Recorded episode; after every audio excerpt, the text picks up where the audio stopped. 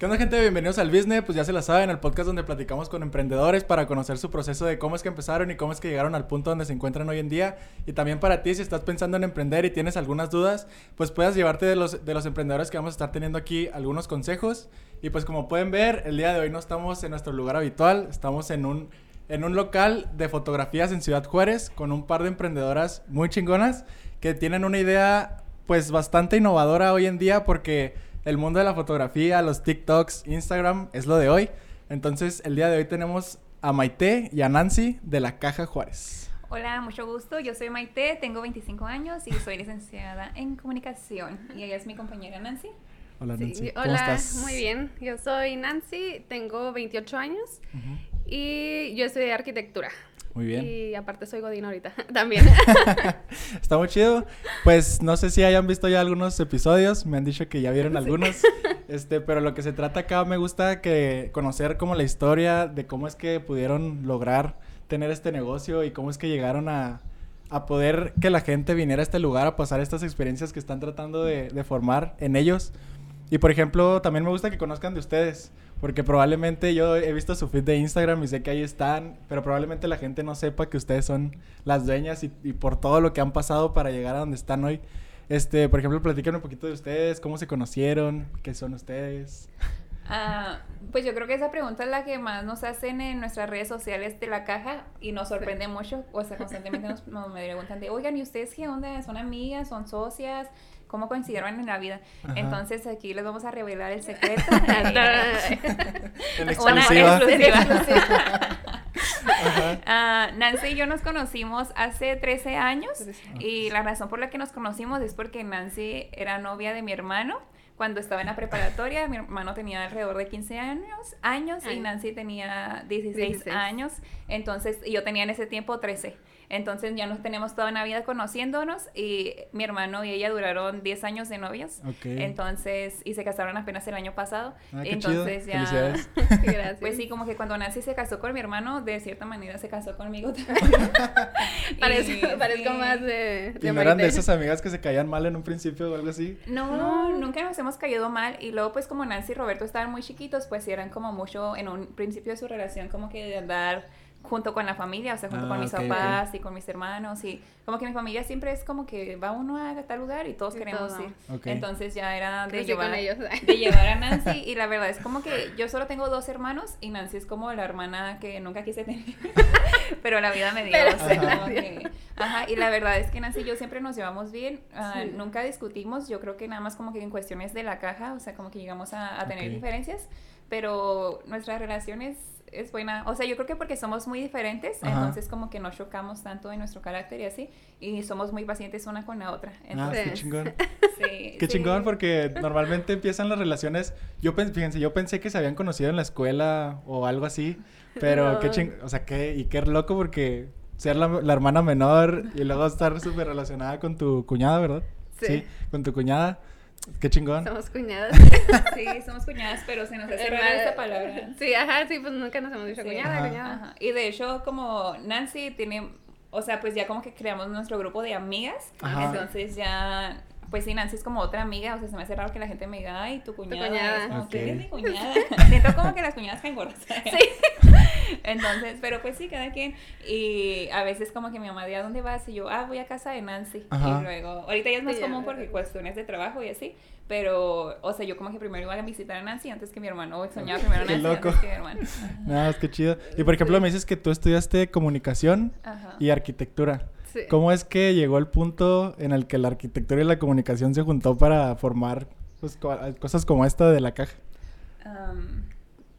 Bueno, lo voy a contar. Si en este podcast hablo más yo, es porque... Es porque es comunicador y le gusta hablar. Es porque me gusta hablar. No sé si les pasa que yo veo podcast a veces y luego una, una persona habla más que las otras. Es como, deja hablar a los demás. Pero de verdad que yo me tengo que sacrificar por el equipo porque Nancy no le gusta tanto hablar. Entonces, Nancy y yo estudiamos pues cosas distintas, pero pues siempre fueron muy relacionadas de la mano porque Nancy y yo siempre somos como muy creativas. Entonces compartimos muchos gustos como que el, el, pintar, el dibujar, el crear cosas. De hecho, una de mis ah, carreras, ah, o sea, como antes de decidir comunicación, era como, ay, ojalá ahí estudie arquitectura, como que también está ah, muy, muy de lado. Entonces, sí, Nancy como que en cuestiones así de, de creatividad, creo que Nancy y yo somos muy similares. Y en la pandemia, Nancy, de verdad, o sea, me marcaba y luego yo, ¿qué, ¿qué haces? Y luego, ay, te estoy pintando un cuadro. O sea, como que estaba pintando y todo el tiempo estaba pintando y pintando, pero pues realmente solo por pasar el tiempo. O sea, como que en la pandemia todo el mundo tenía, bueno, en la cuarentena, seguimos en pandemia, todo el mundo tenía mucho tiempo libre y Nancy decidió como que abarcarlo en crear cosas, en pintar cosas y en construir cosas. También empezó a hacer muchas cosas como ahora es ama de casa. También de que, ay, estoy haciendo una lámpara para mi sala. Ah, ah qué chido. Y, y pues yo era como, ¿qué estás haciendo? Y luego grabado, grababa cosas, o sea que la mitad de las cosas, yo creo que más bien casi nada subí, así de que, ay, voy a grabar un video para YouTube, un vlog. O sea, la primera vez que salí de mi casa, después de muchos meses, dije, voy a grabar un vlog. Y ya como que decidí grabar. O el fin de semana iba, pues, Nancy y Roberto a comer y yo les tengo organizada, organizada una sesión de fotos, así de ah, que por nada.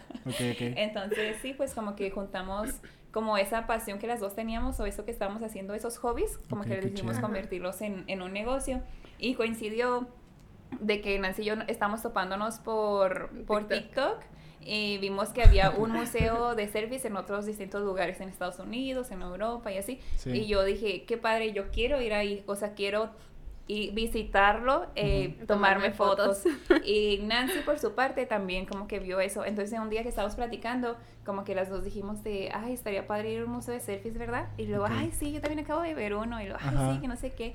Pero pues ahorita no se puede viajar, no se puede ir a ninguna otra parte, no puede salir a muchas partes. Entonces dijimos, oigan, ¿y si hacemos uno? O sea, si mejor nosotros, en vez de estar haciendo cosas en nuestra casa, lo hacemos para nosotras mismas y también pues para que la gente tenga como un espacio donde pueda escaparse de de la pandemia, de estar encerrados todo el día en su casa y puede como utilizar más el arte y la expresión de manera fotográfica para... Está muy chido porque con las, con los emprendedores que he platicado, como que coincide que la pandemia nosotros lo vemos como algo muy malo que llegó y nos sacó de la rutina, tuvimos que quedarnos encerrados, pero a la vez, por lo menos a nosotros con esta experiencia que ya hemos tenido nos benefició en crear este tipo de lugares o empezar un negocio y siento que en ustedes desató esa chispita de creatividad que tenían dentro y que pudieron ayudarles a, formar este tipo de, de, lugares que la verdad le decía a Mike que lo veía en fotos o en videos y en los videos que me mandó y no me lo imaginaba muy bien, pero ya está, el estar aquí está, está muy chingón y la verdad está súper creativo. O sea, la neta, la neta que chido, no había tenido la, la, oportunidad, pero gracias por invitarme a grabar por acá.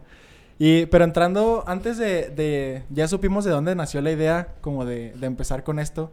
Pero ustedes, antes de esto, ¿a qué se dedicaban? O sea, ¿ustedes hacían, supongo, otras cosas antes de la pandemia? Sí. Pues Ajá, yo, yo trabajo todavía. En ese tiempo me quedé, o sea, empezó en, en marzo. Yo trabajo en El Paso. En ah, IBCC soy eh, secretaria. Ah, Entonces cerró y pues ya, o sea, hasta, hasta octubre regresé, me parece. Y, o sea, duré todos esos meses sin trabajo, pero aparte también tengo un negocio de fajas. Entonces tengo cinco años vendiendo fajas, entonces la verdad eso era lo que nos, no... como el sustento. Sí, sí, sí, la verdad, sí. O sea, porque todos empezaron de que más feed y todo. Pues nosotros, eh, ese es eh, por parte de Roberto, mi esposo, y yo. O sea, los dos. Saludos. Ajá. sí, saludos a esos.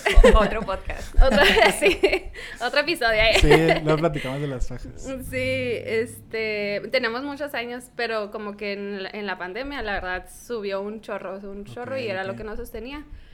Y, y, pues ya, nada más, o sea, eso era lo que hacía, trabajo en el paso y con las okay, Ok, qué chido. ¿Y tú, güey?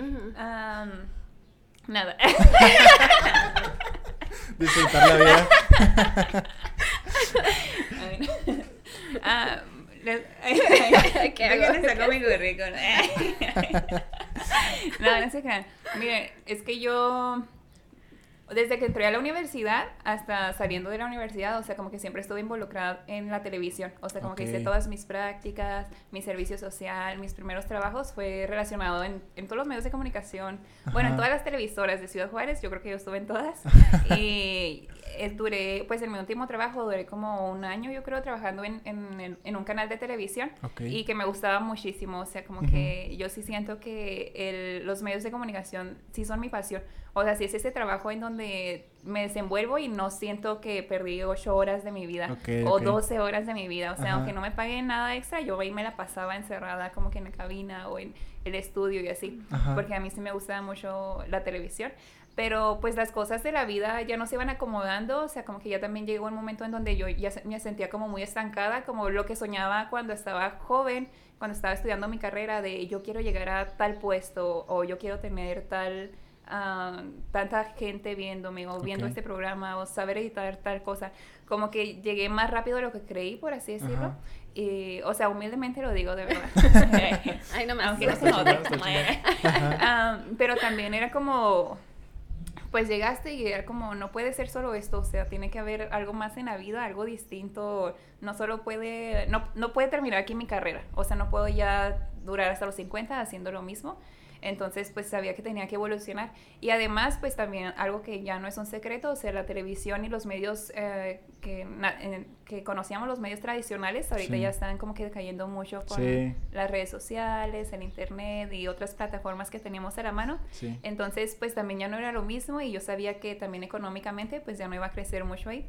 Entonces, renuncié y con el dolor de mi corazón, uh, renuncié para abrir una, una agencia creativa en donde yo quería como dedicarme más al marketing, a la producción de videos por mi cuenta y demás, pero pues ayudar como a otros negocios a darle su identidad corporativa, o sea, como que yo crear eso.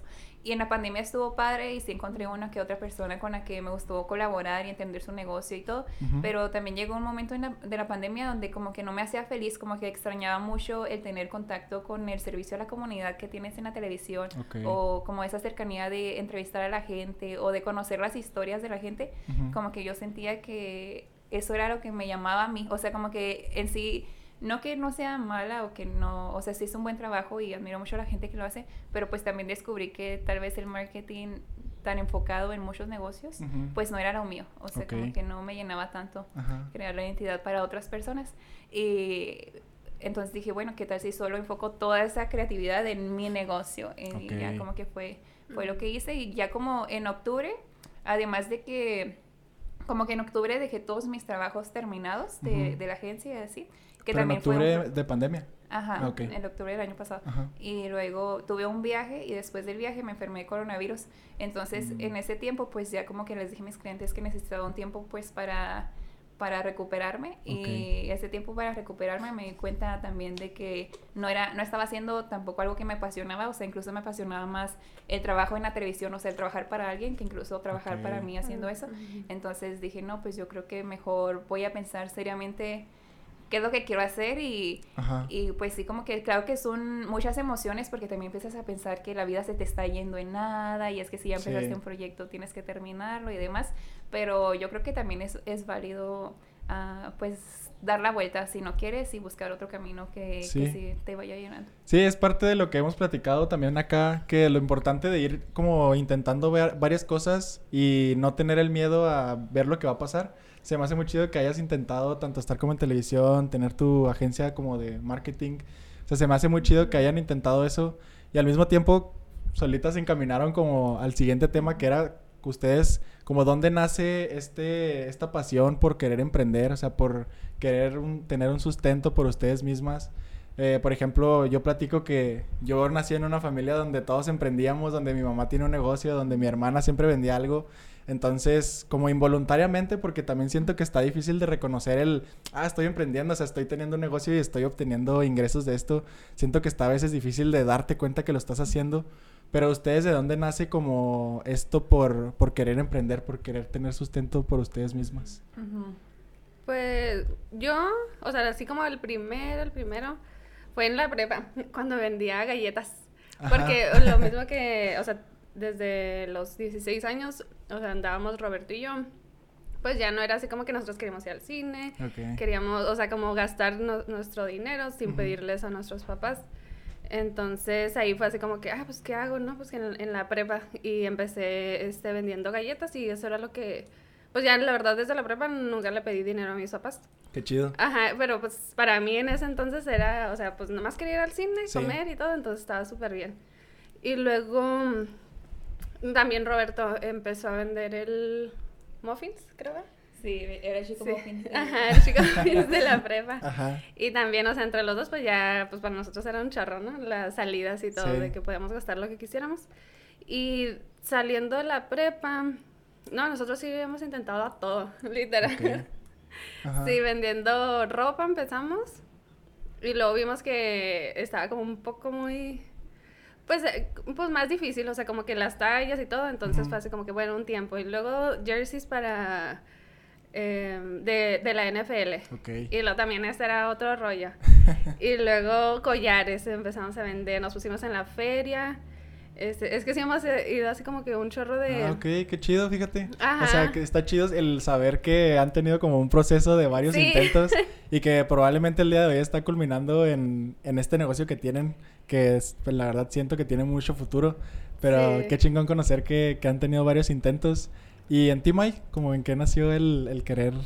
El querer emprender, pues también así como tú dices, o sea, son cosas que realmente solo los vas haciendo pero no es como que, ay, caray, en un momento yo quería ser emprendedora o así. Ah, yo me acuerdo que mi primer trabajo como tal fue a los 16, 17 años porque mi papá puso un negocio, pero mi papá trabajaba, trabaja en una maquila, entonces no tenía tiempo de, de, atenderlo, entonces puso a mi mamá y a mis hermanos a atenderlo. Y ya como que dijo, bueno, miren, si ustedes hacen, el negocio es como de venta de desodorantes ambientales para restaurantes, y bares y negocios y también como de, de artículos de limpieza. Entonces, si ustedes hacen tantas ventas, yo te pago tanta comisión.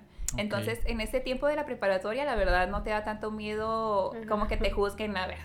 Entonces, era como que alguien dijo dinero y yo de verdad salí de la prepa y ni llegábamos a la casa, era como de pasamos por una hamburguesa y nos vamos a vender, vender, vender, vender todos los días, todo el día y así, entonces estaba muy padre. Y yo no lo veía como que me sentía la más emprendedora, o sea, yo solo veía como, así como mis amigos trabajaban en el Wendy's o cosas así, como que, ah, ese es mi primer trabajo y trabajo vendiendo tal cosa. Sí. Y ya claro que ya después que vas aprendiendo otras, otras cosas como de administración, de finanzas o, o cosas que son tu responsabilidad, pues sí ya te das cuenta, o porque tus amigos te lo dicen, o sea, como que ya yo les contaba que trabajaba y pues que era el negocio familiar. Y ya de, esto una emprendedora y yo, ah, caray, sí, sí. no sabía. Pero es que, por ejemplo, o sea, en, en lo personal, mis papás nadie es, o sea, nadie tiene pues sí, nadie es emprendedor, o sea, nadie vende nada y mis papás son así como que, ay, no, qué vergüenza. Ok.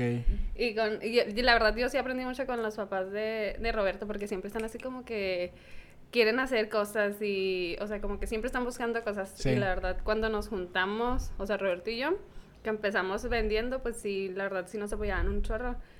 Y pues muchas veces también, ¿verdad? En la feria, Maite, siempre de que no, sí, nosotros nos aventamos. Es una friegototota estar en la, en la feria. Pero ya de que Maite y Alberto, ustedes también van para allá. Sí, Alberto es mi otro hermano. Y sí, yo también, cuando me preguntan cuál ha sido tu trabajo favorito o sea, donde más te ha gustado trabajar y así. Yo siempre digo, ay, una feria. O sea, a mí me encanta vender collares en la feria. Si yo pudiera dedicarme a eso toda la vida.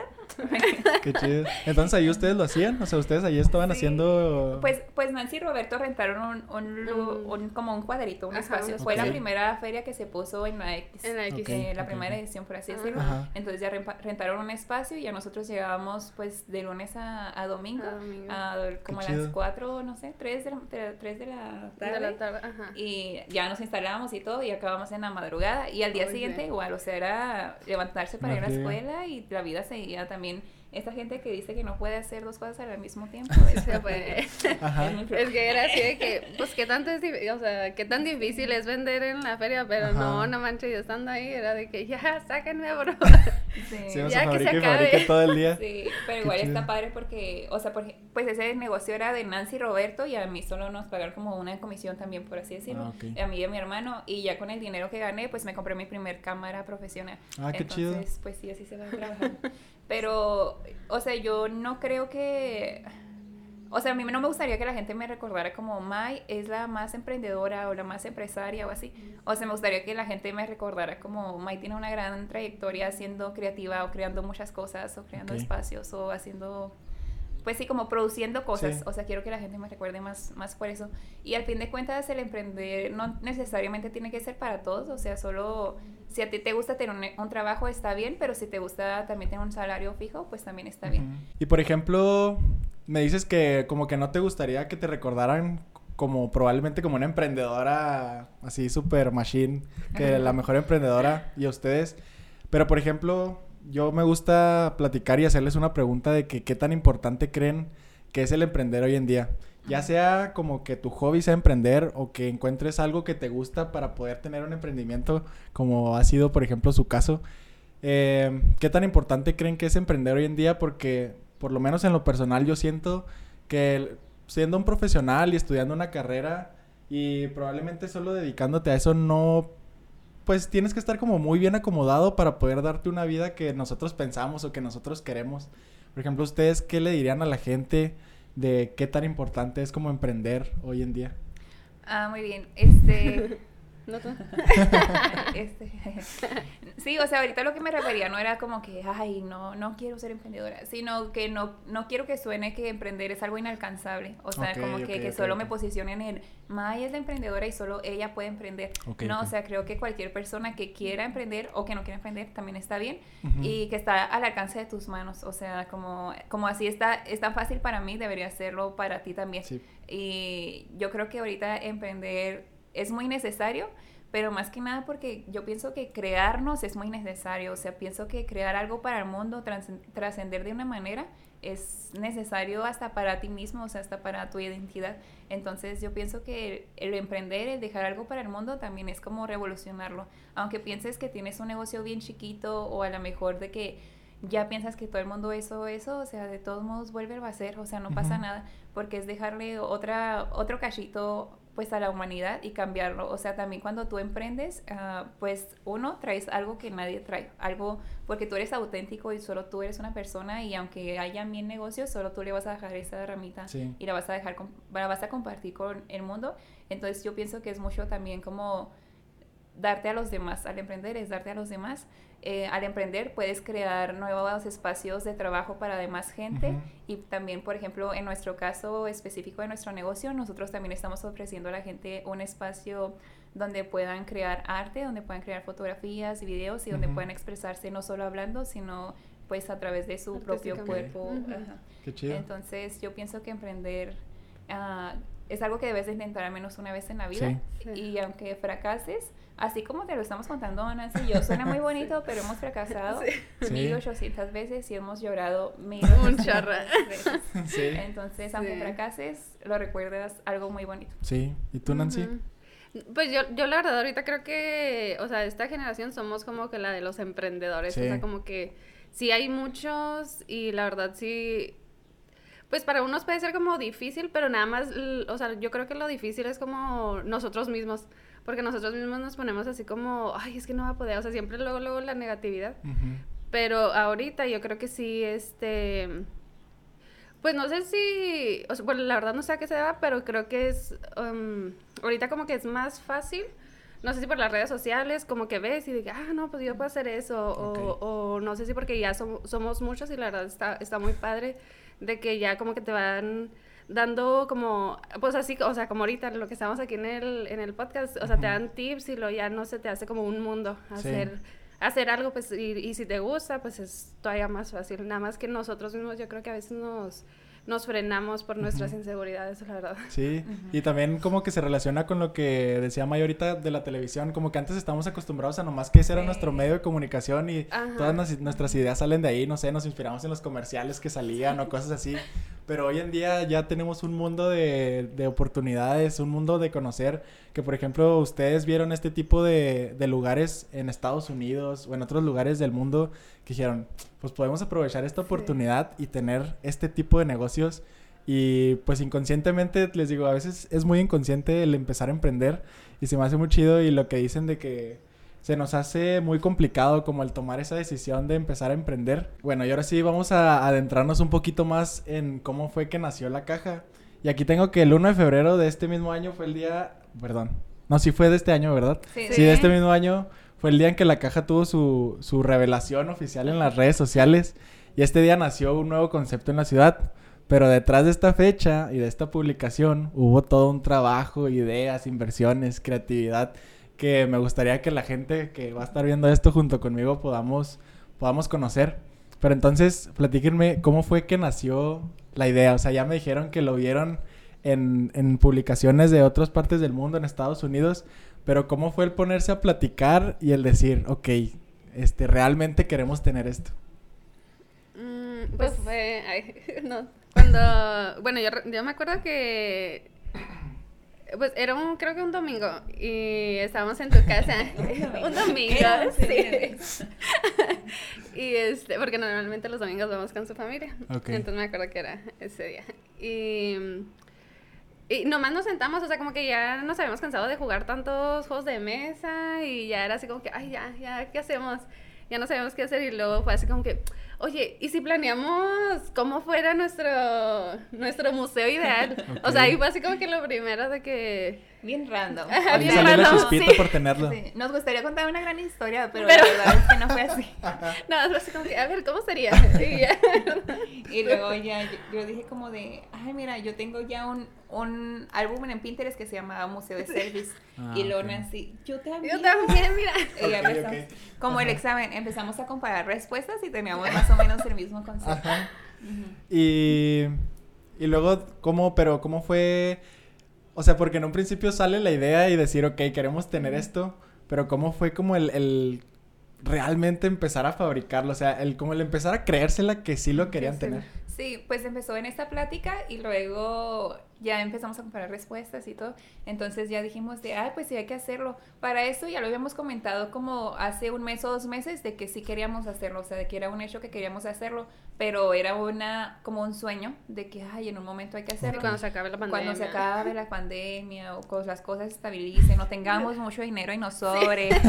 Entonces, ya en ese día dijimos, bueno, si tú quieres hacerlo yo también, pues entonces eh, hay que animarlos ya. Entonces ese día pasó de ser un sueño y de haber imaginarnos o dejar de jugar a decir hay que hacerlo ya pronto y la razón también fue por la que Nancy había ido a una sesión fotográfica navideña y donde tenían tres diferentes sets y los sets estaban muy bonitos, pero uno no dejaron a Nancy sacar su celular para tomarse ah, boomerang, videos y selfies.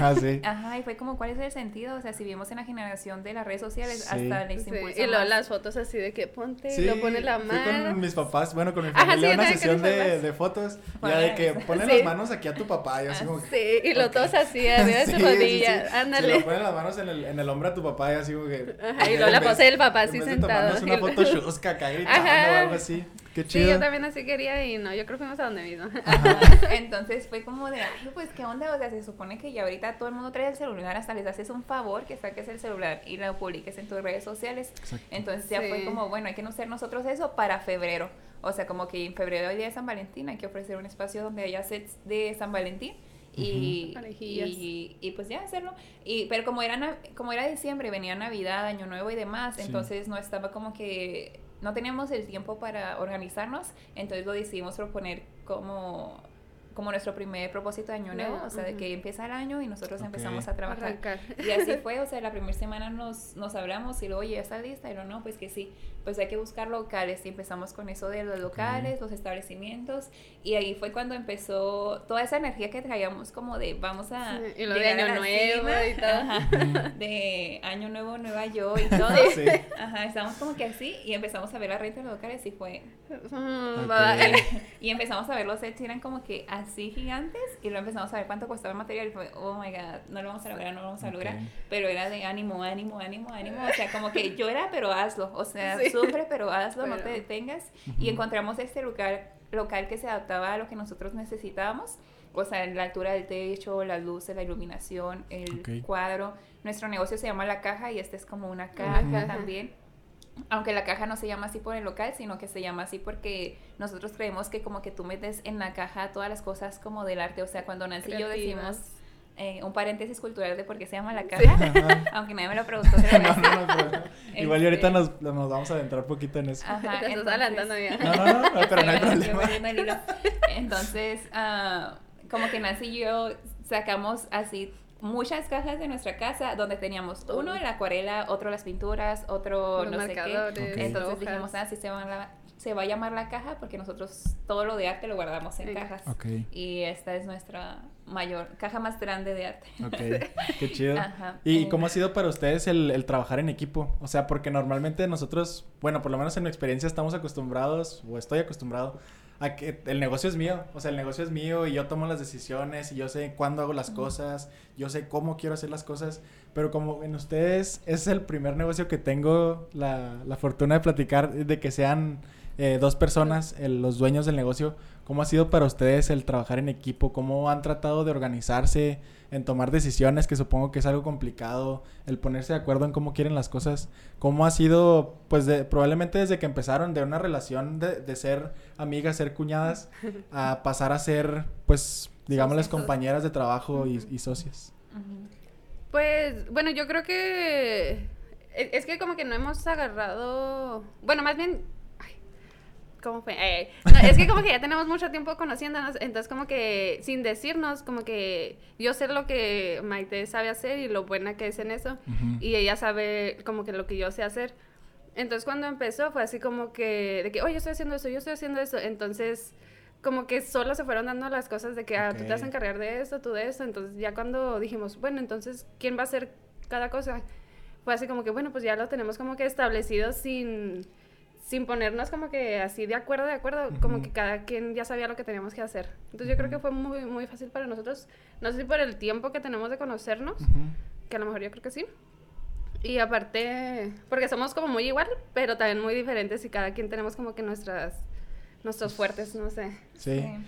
Pues yo creo que estamos tan conectadas, así como dijo Nancy, que justo yo iba a decir lo mismo, o sea, yo iba a decir como de, es que tienes que confiar en tu otra, en tu otro socio, ajá, y, y, saber cuáles son las cualidades, reconocer las cualidades del otro socio, y reconocer también cuáles, hasta cuáles son tus límites, o sea, justo lo que dijo Nancy, por ejemplo, yo, como yo no tengo tanta experiencia como en ventas, o sea, lo mío es, no sé, como más, más atrás, eh, como en la producción, o sea, más escondida yo en el estudio, en la cabina, o no sé, uh, pues Nancy le dejé como que todo, todo ese trabajo, o sea, ella la que se encargó más como que de establecer los precios y claro que pues al fin de cuentas me pedía mi opinión, pero a veces yo ni siquiera como mejor ni la tomes, Ajá.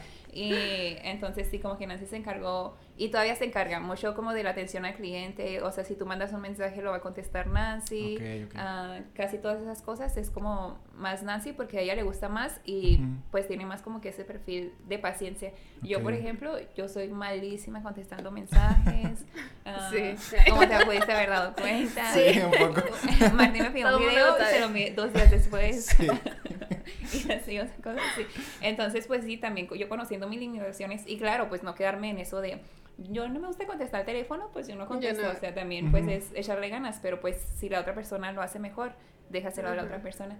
Y ya, este, por ejemplo, lo de las redes sociales, de las ideas de qué publicar, qué escribir sobre todo. Es como yo lo redacto, yo hablo en los podcasts, eh, yo hablo en las entrevistas y así, porque Nancy es como de, no, ni a mí ni me metas, o sea, a veces, a veces que vinieron varios medios de comunicación y Nancy de ni se maquillaba porque ella juraba que no iba a salir en la nota. O sea, no, a mí yo no iba a salir. Sí, sí lo vi que tú eras la, la mera buena hablando ahí en, ah, los, en, los, medios que estuvieron por acá. Ajá. Qué chido. Y por ejemplo, después de conocer esto, ¿cómo? Y que me dicen que tuvieron que ver eh, dónde comprar, eh, rentar el, local. ¿Cómo fue para ustedes como el realizar esas inversiones? el sacar su dinerito que ustedes habían tenido de, de sus trabajos anteriores o, de su trabajo actualmente, ¿cómo fue el ir, el ir necesitando instrumentos para poder trabajar y el tomar esas decisiones de si hago esta inversión, no la hago, porque también es uno de los pasos más difíciles al iniciar, porque ya tienes la idea, ya lo tienes armado, probablemente, no sé, ya tienes hasta los renders de cómo lo vas a hacer, pero ya te vas dando cuenta de lo, pues es caro, es caro tenerlo. ¿Cómo fue para ustedes dar ese primer paso y decir, pues ya le vamos a chingar, o sea, ya empezamos y ahora le seguimos? Pues sabíamos que era un, un, riesgo que había que tomar y si, si nos podía, como que, como de sobre todo porque llegamos, dijimos, necesitamos tales cosas y está bien, pero había cosas que se nos salían de nuestro presupuesto porque no están contempladas, como cosas del baño, o sea, cosas que ni siquiera tú ves, el piso, uh, o sea, claro que contemplabas la pared de donas o no sé qué otras cosas, pero hay otras cosas que ni al caso, o sea, de que hasta para la perilla para abrir la puerta, después pensamos que vamos a necesitar que tener un closet para que la gente trajera su ropa y mm. cosas así, es así como que te sacaban de tu zona de confort, pero pues es hacerlo de todos modos aunque tengas aunque tengas miedo, o sea, pues es un riesgo, o sea, el negocio es arriesgar tu dinero y también este saber que no pasa nada si no es uh, pues durante yo creo que un año es toda inversión, o sea, es inversión, inversión, inversión. Y pues ni modo, o sea, arriesgarte y, y, ver qué va a pasar. En un principio sí nos daba miedo y de que no tener gente, obviamente, era como de, ah, caray, y luego si la gente no le gusta y, si nomás gastamos nuestro dinero de Okis y ya hicimos la inversión, o cosas que tú piensas que van a salir baratas, como el meme de dime qué cosa de la vida adulto creíste que estaba bien barato y luego las cortinas, como las donas, dijimos que tanto es un peluche, ¿no? Así, oh my god, las donas. O sea, cositas así de que sí, sí nos iban sobre todo sorprendiendo, pero pues son cosas que era, tenemos dos opciones, o hacerlo bien y gastar nuestro dinero y que la gente le guste, o hacerlo mal y darle... Sí, que la, gente, no quiera regresar, o algo así. Ajá. Que no lo consuma. Entonces, igual es un poquito de todo, o sea, también nos daba miedo de que sí invertimos mucho dinero, pero pues también hay ciertas cosas que nos encantaría mejorar, pero ahorita no tenemos pues el capital. Y es solo tener paciencia, o sea, la primera vez que vino un medio de comunicación y dijimos, ay, si le va a gustar, de seguro se va a salir otra vez. ah, aquí no hay. No, no, aquí no. Pero si le gusta a la gente, entonces decimos, bueno, pues si así la gente, es que a veces tú te sabes la historia, pero ellos no se la saben. O sea, tú dices, es que esta historia no está terminada, pero para ellos sí está terminado y les gusta lo que ves. Entonces, pues también es eso, es confiar como que ir confiando en tu trabajo y saber que lo puedes mejorar, pero no ser impaciente. Lo que sí nos asustó mucho fue como que nosotros sacamos la nota y de repente se empezaron a anunciar otros museos de selfies. Y para ser muy sincera, sí, sí, lloramos. o sea, yo creo que fue la única vez, así que yo dije, lloré, lloré así. Sí, ay no. Y sí, fue bien dramático, o sea, como que nos agüitamos un chorro y fue como, no, pues ya hasta aquí llegamos. sí.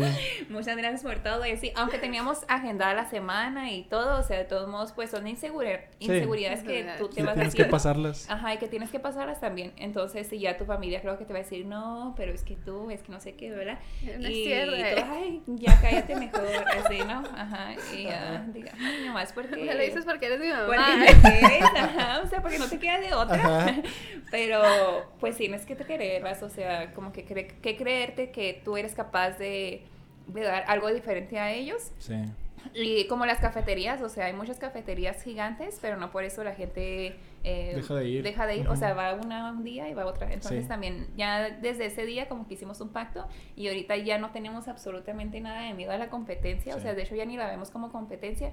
Y lo mismo que tú decías, o sea, ya ahorita como que la gente es le gusta colaborar y le gusta participar y le gusta juntarse con otro tipo de emprendedores. Entonces ya, como que ya después de ese día dijimos, hay que echarle ganas a la vida. y además, otra cosa que les voy a dar un consejo, que si a ustedes les sirve, fue lo que nosotros nos ayudó, es que después de que nosotros ya estábamos en un punto de inseguridad por nuestro negocio, tuvimos que ir a hablar con una persona que sabe más de negocios y que nos fue orientando y nos dijo, mira, por esta razón, tu negocio funciona y estos son tus fuerzas y estos son tus debilidades y síguele. Entonces ya nosotros no estábamos en la expectativa de de lo que publique otro o de lo que vayan a hacer mañana, sino que estamos confiadas en, no, en nuestra meta que nosotros tenemos. Sí, no estar el pendiente, probablemente hay veces, a mí también me pasó, este, compartimos esa experiencia de que yo empecé el negocio de las fundas antes de la pandemia. Entonces, yo tenía bien acaparado el negocio porque no había nadie. O sea, no había nadie, yo era el de las fundas y todo el mundo me compraba y yo tenía súper agendado todo, me estaba yendo súper bien. Y llegó la pandemia y como ya platicamos, a todo mundo tuvimos tiempo libre. Entonces todas las personas que pintaban, pues empezaron a desarrollar su, su arte y empezaron a ofrecer lo mismo. Y yo fue de, no mames, o sea, ya, ahora ya todos compran con ellos. Y que también está un tema muy importante de la competencia, que es el de los precios. Por ejemplo, a mí me afectó porque ellos bajaron los precios muchísimo. O sea, me bajaron los precios muchísimo y yo era así como, yo ya tenía mis gastos, o sea, yo ya tenía de que esto gasto y esto gano y no me podía bajar porque pues ya ni le iba a sacar y ya no iba a disfrutar mi negocio como me estaba, los, como lo estaba disfrutando. Este, está muy interesante y, la competencia es un tema que, que, se tiene que tocar. Pero, por ejemplo, ustedes, eh, con esa persona, ¿qué, ¿qué, era la persona con la que se auxiliaron? O sea, es Se encarga, o sea, de los negocios, o, sea, como que orienta a negocios. Ah, ok. Ese es su trabajo. No sé eh, cómo se llama en realidad, o sea, como eso que hace.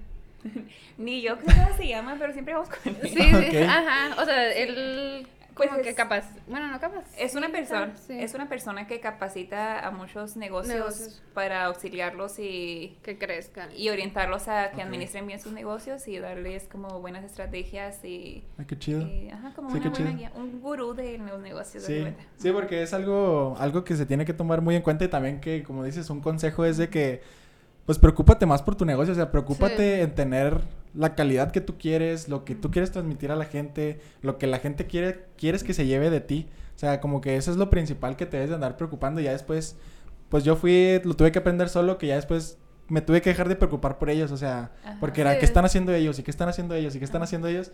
Y dejé, me descuidé lo mío, o sea, ya después me di cuenta, estoy descuidando lo mío por querer hacer lo mismo que ellos cuando yo fui el que empecé. O sea, yo fui el que empecé, el que sacó la idea y pues, ¿qué onda? Y se me hace muy chido que lo hayan, que lo hayan enfrentado de esa manera y que actualmente pues lo sigan, lo sigan haciendo así. Y ahorita diste un punto muy importante que es el lo, lo como estás actualmente y a dónde quieres llegar. O sea que lo que hoy, hoy son en día probablemente no es tu final, o sea, no es tu final. Y también es por lo que me gusta eh, la oportunidad de platicar con ustedes y tener este podcast porque con ese tipo de contenido de las televisoras que tuvieron la oportunidad de platicar con ellas, y ahorita platicábamos antes de empezar que tienes tres minutos para platicar tu idea, dar un speech a, la, a la, gente de, de, tu concepto. Pero acá podemos conocer el cómo es que iniciaron, el, toda, la, toda la chinga que han tenido que pasar para poder tener esto y, que, y saber que este no es un final. O sea, todavía no están donde, donde quieren llegar. ¿Y ustedes cómo fue que crearon? Ahorita ya me diste el spoiler de cómo fue que, que nació el nombre de la caja. ¿Cómo fue el ir creando esta identidad del negocio? que se me hace un tema muy importante porque es algo muy como que está muy dentro del negocio que la gente se lleva de ti, el tanto tus publicaciones, tu logo, tu nombre. ¿Cómo fue para ustedes este proceso que a mí se me hace muy chido cómo, cómo va, va siendo este proceso de los emprendedores? ¿Cómo fue para ustedes el crear la identidad de, de su negocio? Ah, pues yo creo que para eso primero habría que entender qué es nuestro negocio, que creo que no lo hemos explicado como tal. Ah, la, caja, la caja Museo de Selfies es este un lugar interactivo donde tenemos alrededor de 15 sets y tú puedes venir eh, durante 45 minutos a grabar videos, eh, TikToks o fotografías para subir a tus redes sociales. Entonces nosotros te ofrecemos uh, pues los sets adecuados, el fondo adecuado y te ofrecemos la iluminación que tú necesitas además de pues los aros y demás para que tú solo tengas que poner tu rostro en tu selfie y ya con eso. Y pues nos dimos cuenta que era algo pues que se necesitaba porque ahorita las redes sociales son como un fuerte. Entonces ya todos necesitan un espacio bonito para, pues sí, para dar como que tu, tu mejor cara. Y pues sí, también este, nosotros no, sobre la identidad, no queremos engañar a la gente, o sea, no es este, eso nos gusta mucho a mí, Nancy, o sea, como que seas tú mismo en tus redes sociales, o sea, no vamos a editar ninguna foto en tus facciones ni nada, porque así eres, estás bien. Y, y está padre, o sea, como que eso también es como parte de nuestra, nuestra identidad, como que ya ya llegando como un poco más a eso, eh, la identidad de Nancy y yo que estamos intentando manejar en nuestras redes sociales eh, nació porque, bueno, pues como te digo, yo ya estaba como que encargada de crear muchas, uh, muchas identidades corporativas de, de, publicidad para otras, otras empresas, entonces ya teníamos un poco más la idea. Eh, pues va más allá de un logo y va más allá de, de una paleta de colores, ¿no? O sea, va como más bien qué valores quiere representar y pues que eso, o sea, que con tu Instagram puedan ver eso, o sea, como, por ejemplo, no sé si te pasa de que ves una persona, un negocio así súper limpio, un café súper limpio, son colores como más uh, neutros y todo, porque pues es el vibe que ellos tienen. Entonces, como que vas y todo relajado, o sea, se expresa con esos colores. Entonces, nuestra identidad va más allá de, pues es como algo muy exclusivo de colores, de de eso porque pues queremos expresar eso, queremos expresar felicidad, que es un ambiente como para todo el público y pues es lo que traemos nosotros. Nosotros desde un principio dijimos que queríamos una marca humana, o sea, queríamos como que fuera muy muy humanizada nuestra marca, entonces nosotros queríamos ser la cara del museo, por así decirlo, y pues mostrarnos, aunque sí ha sido difícil, porque también es como mucha vulnerabilidad, ahí nos sentimos influencers. entonces sí, es como mostrar las cosas buenas de nuestro negocio, o sea, les compartimos como que en nuestras redes sociales un poquito de cómo creamos el set, por qué le pusimos el nombre, cómo nos organizamos durante la semana, o sea, cosas que a la gente pareciera que no les importa, pero creemos que es muy necesario porque así es más transparente y tenemos un contacto más uh, cercano con nuestros visitantes. Y no sé, no sé si contesté la pregunta. Sí, sí. sí, es, es que, o sea, hay una manera infinita de crear como la identidad de la marca, como dices, lo de los cafés o diferentes negocios que tienen como más cálidos, más llamativos. Y justo eso quería platicar de que ustedes se han ido por el lado más de ustedes ser la cara del negocio. Porque muchas veces no sabemos quién es el que está detrás o lo conocemos ya hasta que vamos a una entrega o que vamos al lugar. Este, ¿cómo les han sentido ustedes que les ha funcionado esta parte? O sea, esta parte de ustedes ser la cara del negocio y que la gente esté más humanizada con, ustedes. Ah, no, em, pues es que como que ya, nos, nos conocen por las historias y todo, que casi siempre manejamos más como por Instagram que Facebook. Y ya cuando vienen aquí, ya sí nos trata como si fueran amigos. O sea, entonces es como, pues sí se siente diferente que cuando llegas así, que, oh, hola, Entonces es como que, ay, ¿cómo estás? Y así, o sea, como más pues como compas, así. entonces, la verdad, yo creo que sí nos ha funcionado más y se sienten más a gusto, este, pues los que nos visitan al tomarse las fotos, porque también son como muchos, por ejemplo, yo para fotos y es como que, oye, volteate para allá y ya me toman la foto. ok. Entonces ya se sienten como más en confianza y luego cuando nos, o sea, que nos contratan, porque tenemos un paquete que nosotros les podemos tomar las fotos, bueno, May, y ya se sienten como más relajados y todo. Entonces yo creo que en ese aspecto sí nos ha ayudado por ese, por ese lado, que ya están como más... Ok. Si yo pudiera darles un consejo para tú que estás creando un negocio o si ya tienes uno, es que lo humanices totalmente. O sea, como que muestres tu cara o muestres tu rostro o muestres quién eres, porque es lo es lo de hoy. O sea, como que ya ahorita con redes sociales ya no es como antes de que veías un comercial de asepsia o no sé, y ya como que, ah, lo quiero. No, ahorita es como, muéstrame cosas claras de que existes, de que funciona, de que sí, sí es tangible. Entonces yo creo que mostrarte tú y ya si pues tú lo consumes, entonces pues obviamente se lo vas a recomendar a la gente. Y también era eso, o sea, de que sea un espacio como aquí vienen los chicos de TikTok o la generación de TikTok, pues es una generación este, nosotros creíamos que era de 15, no, o sea, va más abajo, o sea, yo creo que los niños de 8 años hacen, consumen más TikTok y hacen más este, ese tipo de contenido. Entonces, imagínate si la mamá va a traer a su niño de 10 años o a su niña de 10 años a, con, a un set de fotografías, pues tiene que confiar en quien está encargado. Entonces, también es para eso, o sea, que la gente ah, o sea, nosotros nos mostramos tal como somos porque queremos que la gente confíe en traer a su familia aquí. Sí, y, y ustedes de dónde toman como esta inspiración? Porque yo estuve viendo y estuve viendo su feed, sus publicaciones. Y, por ejemplo, yo sigo cuentas de consejos, como consejos para negocios. Y ahí te dan como los consejos como este tipo de, de humanizar tu negocio. ¿Ustedes de dónde, como, de dónde toman esta inspiración? O sea, ¿se inspiran realmente en algunos tips? ¿O nació totalmente de ustedes el querer tener este, esta humanización en su negocio para, para la confianza de la gente? Pues, bueno, es que Maite ya tenía como más experiencia con, con las marcas, entonces, o sea, literal, yo creo, o sea, pues Maite es muy buena en, en, ese aspecto, entonces sí fue como desde un principio de que nosotras hay que, o sea, ya lo he hecho antes, eh, o sea, con otras marcas y les ha funcionado, entonces también con nosotros. Entonces, pero pues Maite es la que, ¿dónde lo sacaste? ¿Vive? Confiesa. Pues no sé exactamente. Ok. ah, pues es que también, ah, otro, otra cosa, pues que yo también he tomado muchos cursos de, de emprendimiento y de marketing y de comunicación y todas esas cosas. Y entonces, ah, pues yo creo que todos te lo dicen de que muestra tu cara, muestra tu rostro, este, y yo también consumo más a la gente que conozco que la que no conozco, o sea, los negocios que conozco que no que sé quién es, quién lo hizo y así, que pues a una franquicia o así.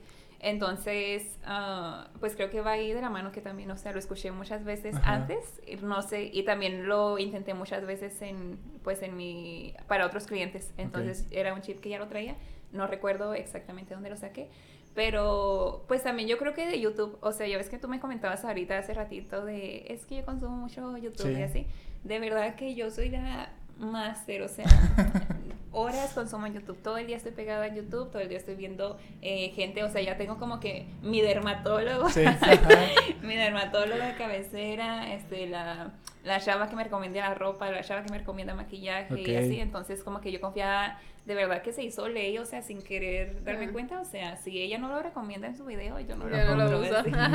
Ajá, entonces pues era como un poco también de eso. Ok, qué chido. Y por ejemplo, ya conociendo todo esto que nos han platicado y que su meta principal era iniciar en febrero, en, perdón, en enero, que era el año nuevo, la, la iniciativa, y su meta era iniciar para febrero. ¿Cómo fue el iniciar? O sea, el iniciar en redes sociales porque... El, realmente el, 1 de febrero fue su primera publicación. O sea, ahí en, su cuenta está el 1 de febrero, la primera publicación donde se presentan a la gente. ¿Cómo fue para ustedes este proceso que hoy en día para mí es lo primordial, iniciar en redes sociales? ¿Cómo fue el, el iniciar, el crear sus publicaciones y al iniciar un negocio? La respuesta que tuvimos en las redes sociales en nuestra primera publicación, como tú lo comentas, fue el primero de febrero, fue el primer día que abrimos este pues la caja y ahí empezó todo. Nosotros dijimos, ya con que tengamos el like de mi mamá en la primera foto y el de mis hermanos y mi papá también obligamos a abrir una, una, cuenta. Instagram, una cuenta de Instagram para que también ya con eso mira. Ya estamos hechos. Dios Dios nos dio una gran bendición. Y pues yo la compartí una historia la compartí en mi Instagram personal, pero no especifiqué nada, solo compartí como que una, una fotografía y Nancy también. Y de repente empezaron a llegar como que 14 likes. Y luego empezamos el primero. El segundo de febrero, mis primeros, nuestros primeros clientes fue mi hermano y su novia. O sea, mi hermano, el viejito, y el chiquito, que de chiquito no tiene nada, y su novia. Entonces ya ellos vinieron a tomarse fotos y luego ya le dije a la novia de que pues está bonitilla y la arma para las fotos. Y le dije, oye, pues de nuestra modelo porque pues no tenemos no entonces ella de verdad que me dejó practicar así un chorro de, a ver, ponte así. Y ahora sí, o sea, ya la cita ya ni era tan romántica porque la verdad era como más entre como que yo ahí viendo qué fotografías tomarles para subir a nuestras redes sociales. Entonces ya subimos este otra fotografía, no me acuerdo qué día, de que tomarse una foto es un arte y en este museo te decimos que sí. Y salía la novia de mi hermano, que se llama Montserrat, y salía como de que así tomando esa foto. y ella la, la, compartió y no sé qué onda, y tuvimos 50 ah, likes en esa fotografía. Entonces, y un chorro de seguidores. Y yo no sé en qué momento, pero de repente ya este teníamos como mil seguidores. O sea, no recuerdo exactamente cuándo, pero fue como en semanas que llegamos a los mil seguidores y muchas interacciones.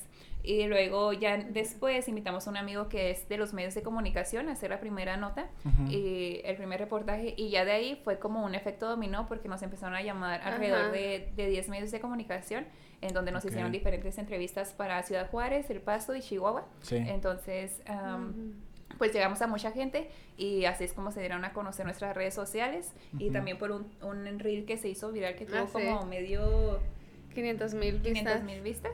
Aquí en este. Justamente cuando armamos eso. Entonces. Pero pues fue así como que, oye, porque están. O sea, eso sí, la verdad, nos emocionó un chorro. ¿Y cómo nació la idea de hacer ese reel, ese TikTok o reel? Es que como que todo documentamos, o sea, tratamos de que no todos subimos, ah, pero es como que, ah, me acuerdo que cuando hicimos, estábamos poniendo estas, este, grabé y lo, o sea, pues ponemos en los aros y luego ya lo ponemos y, y ya, o sea, como que vamos documentando de poquito en poquito. y luego fue así como que, ah, pues, este, vamos a subir, ¿fue el primero? No, mm, el primer, no, no me acuerdo. Bueno, ajá, de los primeros. Y luego fue así como que lo subimos y pues, pues, o sea, como que al principio nada. Y luego como los primeros dos días como que, ah, pues dos likes o así. Lo normal. Y luego, ajá, lo normal, sí, sí. o sea, para, para iniciar, perdón. Sí, sí. No, no, sí. No, no, no es cierto, es el único viral. Es el único viral.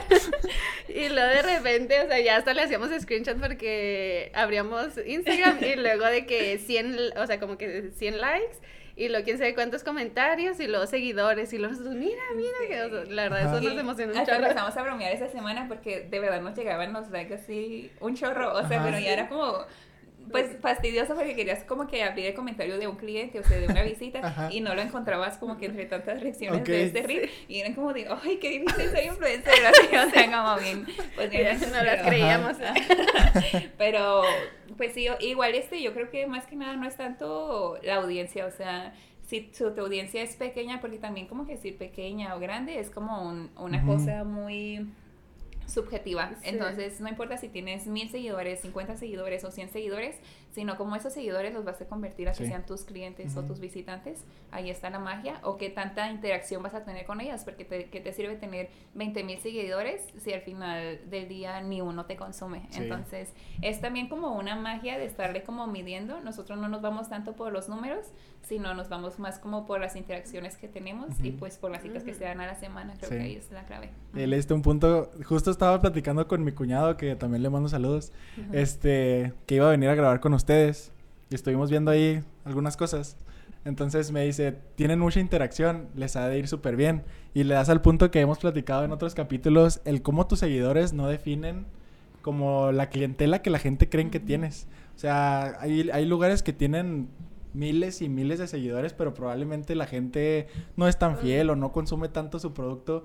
¿Y ustedes cómo vivieron este crecimiento de, de que en un principio crearle la cuenta a tu papá, que sus amigos empezaran a seguirlos y que la gente como automáticamente por esas compartidas empezaran a mandarles mensajitos de que querían venir?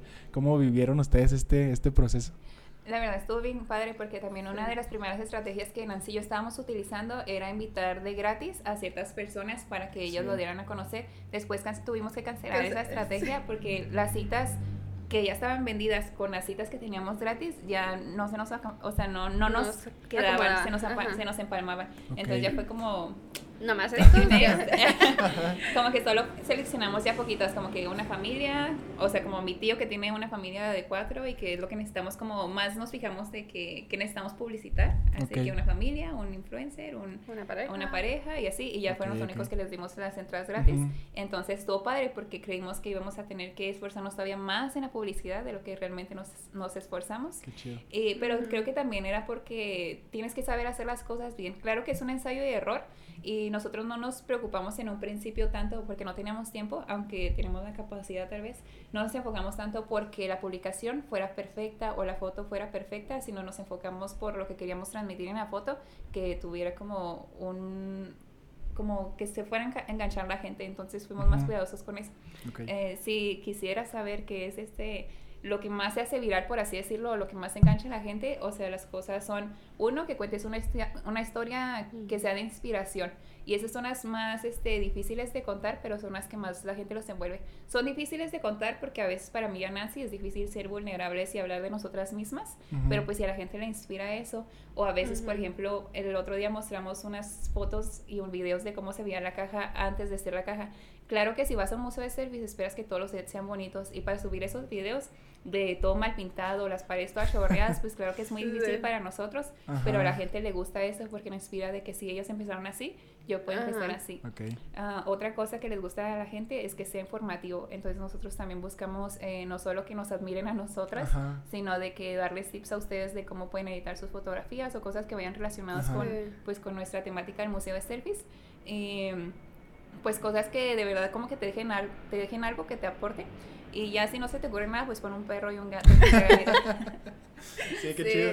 ¿Y cómo fue ya después de todo esto de ya estar como establecidas en redes, ya de, tener su concepto, ¿cómo fue para ustedes como el crear su como su sistema, establecer sus precios, el saber que, o sea, iniciaron en pandemia y el saber que tenían que tener sanitizado, ¿cómo fue para ustedes este proceso pues realmente de, administrar su negocio?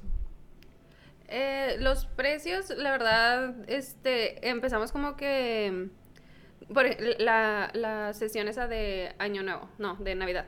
que fue, entonces como que de ahí partimos, pero pues esa sesión, o sea, son 15 minutos y pues son profesionales, este, entonces como que sí era fotografía, pero pues no vamos a ese, a ese, pues sí, ese camino. ese estudio fotográfico. Ajá, ese estudio fotográfico que vas una vez al año, que vas cada, o sea, cada nunca. Entonces nosotros queríamos como que, bueno, sí es de fotos, pero no es un estudio fotográfico.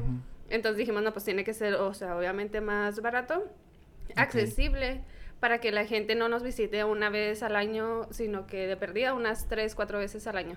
Porque como vamos a estar cambiando constantemente los sets, como que les den ganas de que, ah, pues, o sea, está, está dentro de mi presupuesto.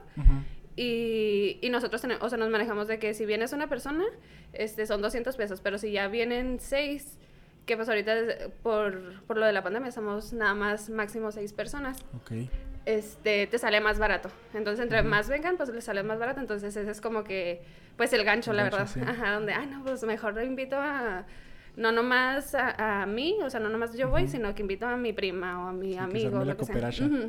Entonces, eso fue como que lo que, sí, pues sí, o sea, no tuvimos como que una base, nada más que dijimos, bueno, no somos de estudio fotográfico, pero pero pues ahí más o menos, ahí le calculo. Sí, y justo también sí nos está funcionando porque en febrero que empezamos tuvimos una cita, la primera semana que, que, tuvimos abierto, vino una persona con su familia y eran como tres, tres personas creo. Entonces esa persona justo acaba de regresar el día, ah, el jueves con que vino su familia de Florida o no sé qué, ah, y los quiero llevar al museo y como pues se les hace bien el precio, se les hace estable, se les hace barato, entonces ya sí, están repitiendo la gente, entonces también se trata de eso. Y otra cosa como tú decías es que los precios no es que regales su trabajo, o sea, yo creo que la peor oferta, si tu oferta, o sea, si tu mayor publicidad es que estás rebajando precios porque porque así vas a vender, entonces algo estás haciendo mal. o sea, cuando realmente vendes un buen producto, lo último que se fija la gente es, en el precio. Exacto. Entonces, sí. yo, y yo justo eso es lo que pensé con, cuando en el negocio que me empezó a llegar mucha competencia, que todos me estaban bajando mucho los precios. Y aún así yo tenía mis semanas llenas, era lo bueno, o sea, yo, yo seguía teniendo trabajo. Pero sí me enfoqué, después de preocuparme con, por la competencia y todo eso que platicamos ahorita, sí me enfoqué en que, ok, voy a seguir ofreciendo mis precios pero la gente que venga conmigo, yo quiero ofrecerles la calidad que yo les puedo ofrecer. O sea, yo quiero que se lleven la mejor impresión y que me recomienden por la calidad que yo les ofrezco y no por, ah, ve con él, está barato. O sea, yo prefería que me dijeran, ah, está muy chido su trabajo y está chido que ustedes piensan de esta misma manera. Y, y, cómo ha sido para ustedes como la, la maduración en poco tiempo de su negocio?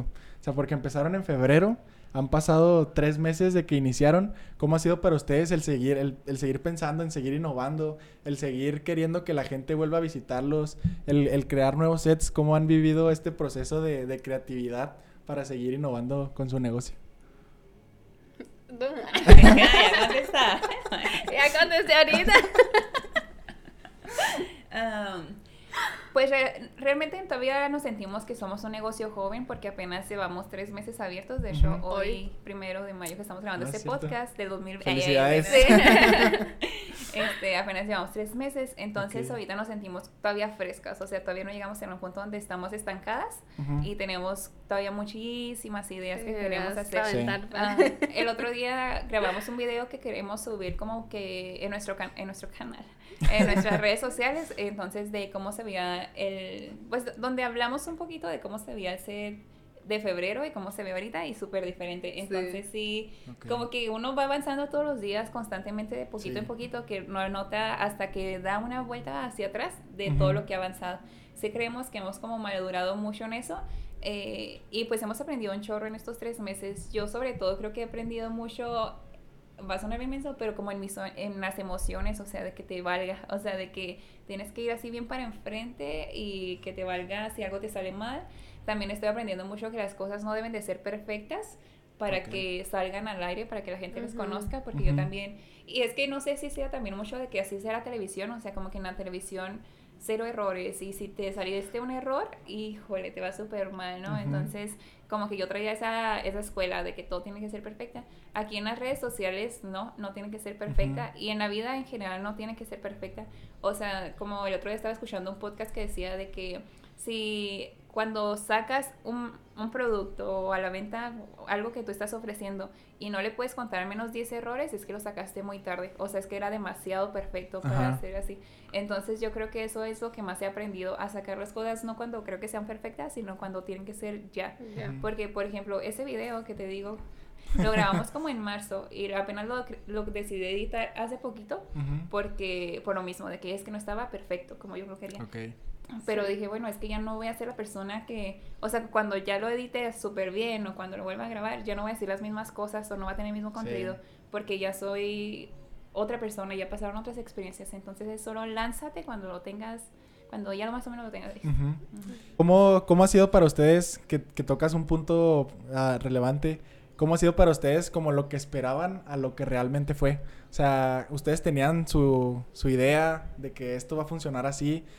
¿Cómo fue la, lo que pasa versus la realidad? O sea, ¿cómo fue el esperar que la gente iba a reaccionar de cierta manera? ¿Cómo fue para ustedes esta parte de, del negocio? Yo creo que han, han sido de las dos. O sea, como que nosotras mismas de que no. O sea, es que la verdad, Maite es más perfeccionista que yo, pero las dos sufrimos de eso, de que es que así, de que tiene que estar así. O sea, así.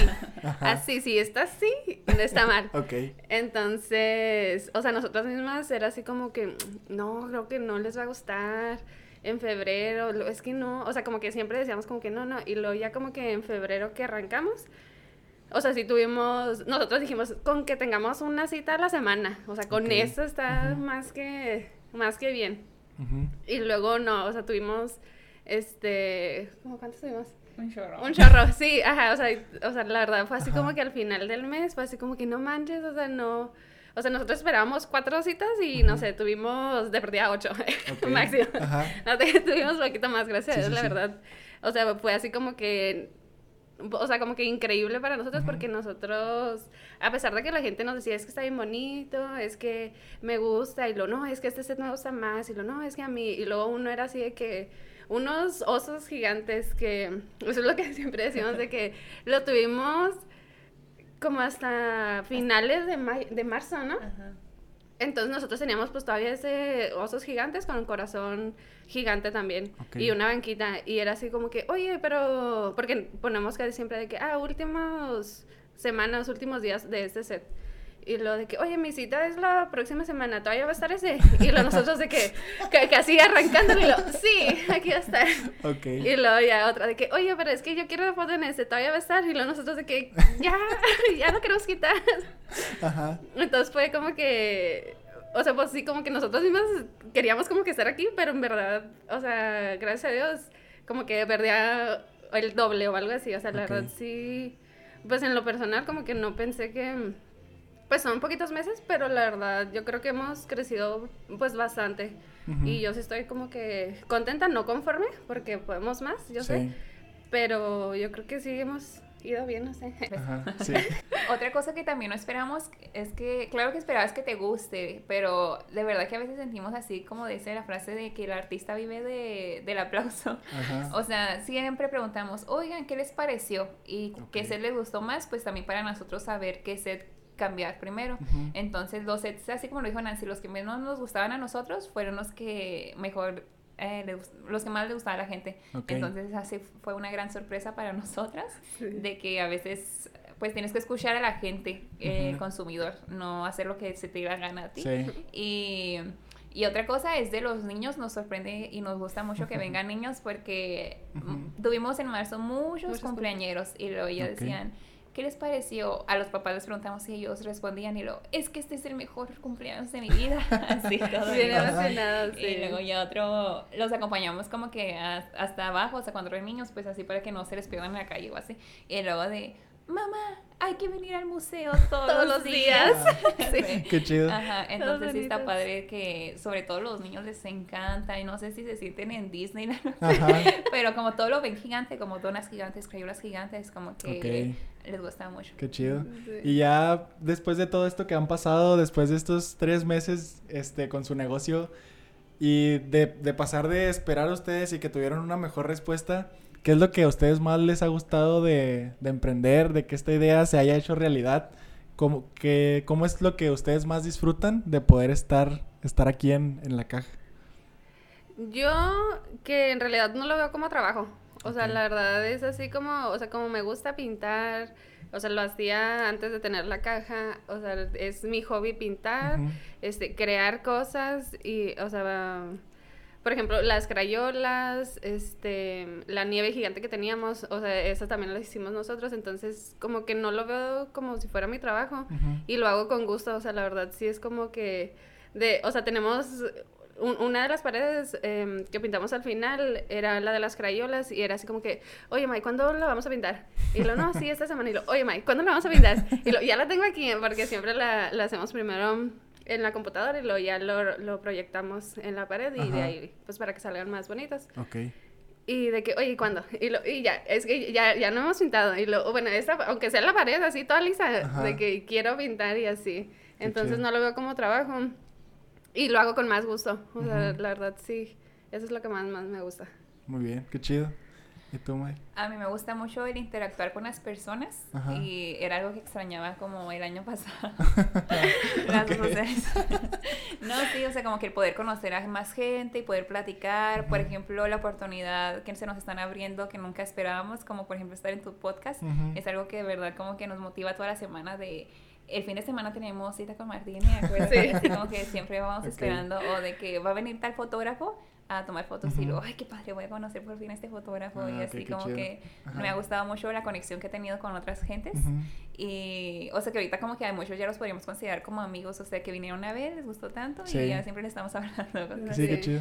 Y Ah, pues también otra cosa es que siempre soñé, obviamente que yo trabajé en la televisión, nunca esperé tener como un estudio con tantos sets y así, o sea, era algo que yo veía en mi trabajo y me gustaba mucho y como que era mi, o sea, de verdad, yo, aunque no me pagaran horas, yo prefería llegar horas eh, antes a mi trabajo como por estar en, en el estudio de televisión o así.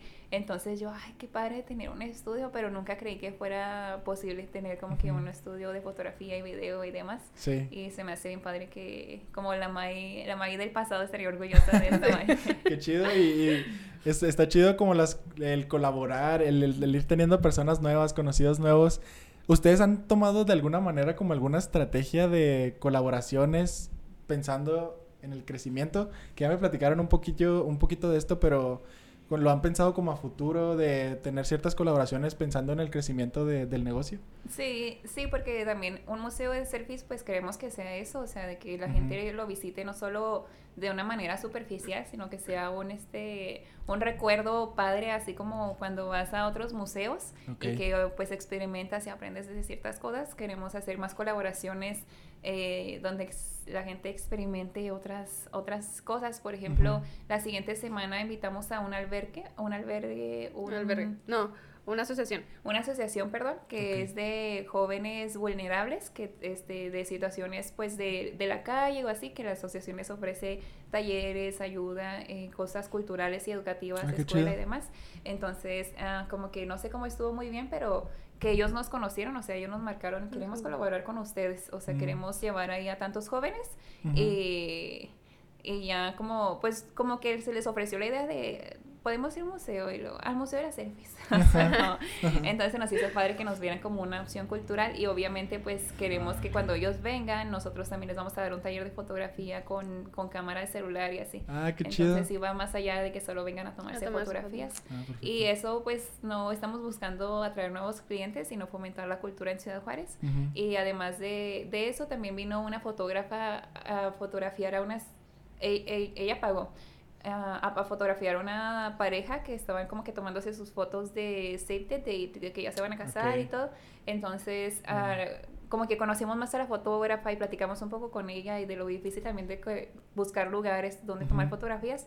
Entonces decidimos que ella iba a ser la última que pagara para venir al museo y ahorita estamos ofreciéndole como que a los fotógrafos ese espacio donde ah, solo paga la entrada a quien le vas a tomar las fotografías, pero ah, si tú eres fotógrafo, pues mm. nosotros te, te, prestamos el espacio sin ningún problema. Y pues sí, hemos hecho varias colaboraciones con eso. También estamos este, trabajando en otras colaboraciones con una agencia de modelos y mm, de... Um, una de zapatos que tiene, una emprendedora que... Y otra emprendedora. Sí nos estamos buscando, echando la mano. En un principio sí queríamos hacer excesivas colaboraciones, pero ya también ahorita estamos teniendo cuidados con, con nuestra identidad de la marca, también lo mismo. Este, creo que ya como que la gente nos está enfocando en cierta área, siendo cierto target y con cierta identidad, que a veces colaborar con alguien que tenga un pensamiento distinto al de nosotros no se nos hace tan padre como antes. Entonces, sí, ahorita ya nos estamos reservando el derecho de admisión para las colaboraciones, la verdad. Y bueno, se me hace muchas felicidades por tener este, este negocio, por poder conocer, darnos la oportunidad de conocer todo este camino que han abarcado para poder estar hoy en día. Este, me gusta mucho su filosofía, de cómo tienen bien identificados su nicho de gente, qué es lo que quieren transmitir a la gente, la identidad de su marca, todo lo que, lo que han pasado para poder estar hoy en día. Se los admiro mucho. Y muchas gracias por darme la oportunidad de poder platicar con ustedes y que la gente que vaya a estar viendo las pueda conocer. Les agradezco mucho. Y me gusta hacerles unas preguntas como para consejos a los emprendedores que probablemente les gusta ver estos videos para llevarse algunos tips, aparte de los que ya han dado, que también están, están muy chidos. Les hago una pregunta que es que si yo sería un amigo cercano a ustedes que está pensando en emprender, ¿qué le dirán ustedes para que pueda dar ese primer paso como ustedes lo dieron de surgir una idea en un principio de querer tener un museo de selfies que veían en otras publicaciones, al día de hoy poder tenerlo, ¿qué les dirán ustedes para que se animaran a dar ese paso? Eh, yo les recomiendo que se lancen así sin miedo. Que, o sea, como que, que te valga si sientes así como algo negativo en ti, es, es o sea, como que, que no le tomes importancia y hazlo, porque muchas veces este, vamos a lo mismo, o sea, queremos como que algo perfecto, pero para lo que nosotros puede ser perfecto, para alguien más este, no puede ser perfecto. O lo que nosotros consideramos que es imperfecto o muy, muy, muy bajo, baja calidad o lo que sea, para otros puede ser wow. O sea, es así como que es muy... Es, pues no sé cómo explicarlo, pero sí, o sea...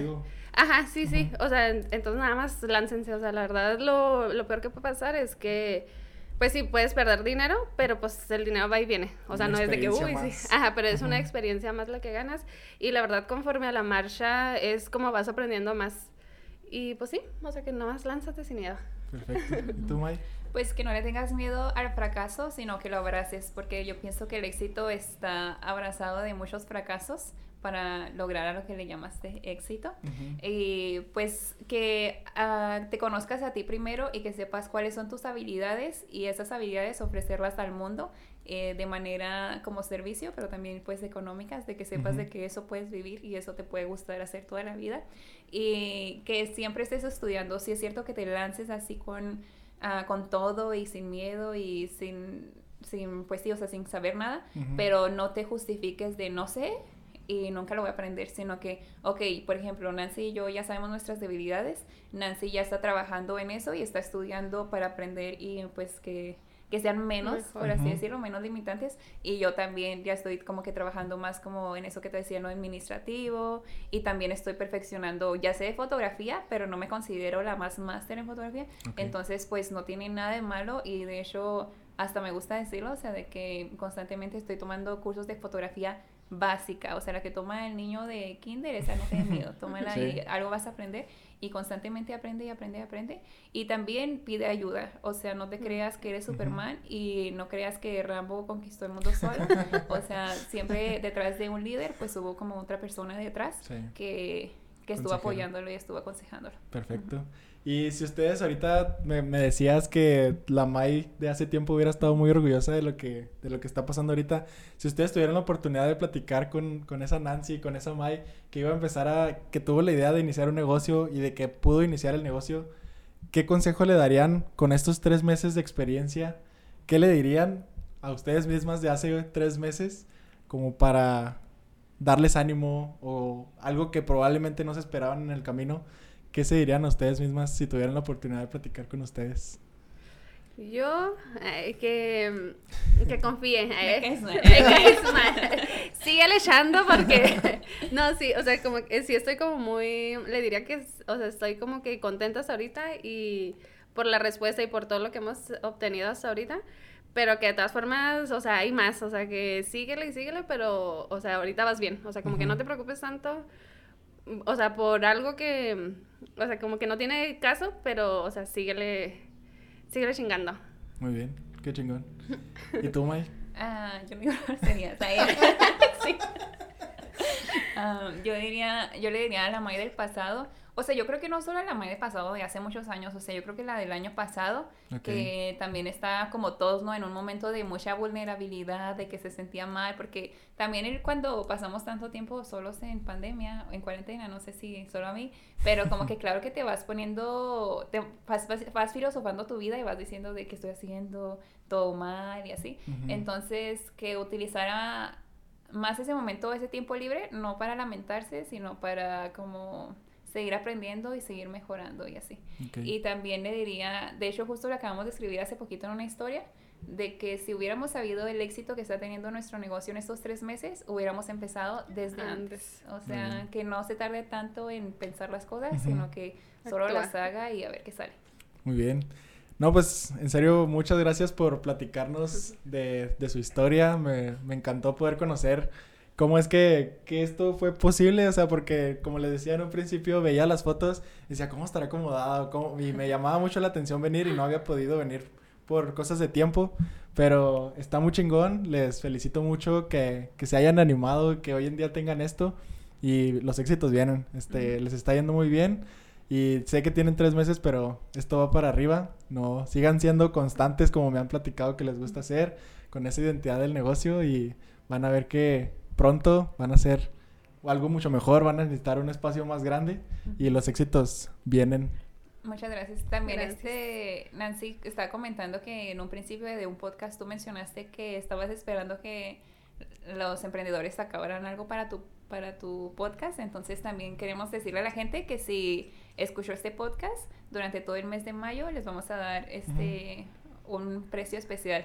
Nada ah, más nos mencionan que nos escucharon aquí y les vamos a dar un precio especial. Ah, qué chingón, muchas gracias. Ya, ya saben, gente, si se dieron la vuelta de la oportunidad de estar por acá, pues ya tienen una, una promoción, aprovechenla. Y justo íbamos a eso, este, para que la gente que probablemente no ha venido, no ha tenido la oportunidad, eh, cuáles son los costos que manejan, sus horarios, dónde pueden hacer citas, dónde pueden ir a buscarlas. Pues pueden hacer citas en la Caja Juárez, así nos encuentran en Facebook y, en, Instagram. Y en Instagram.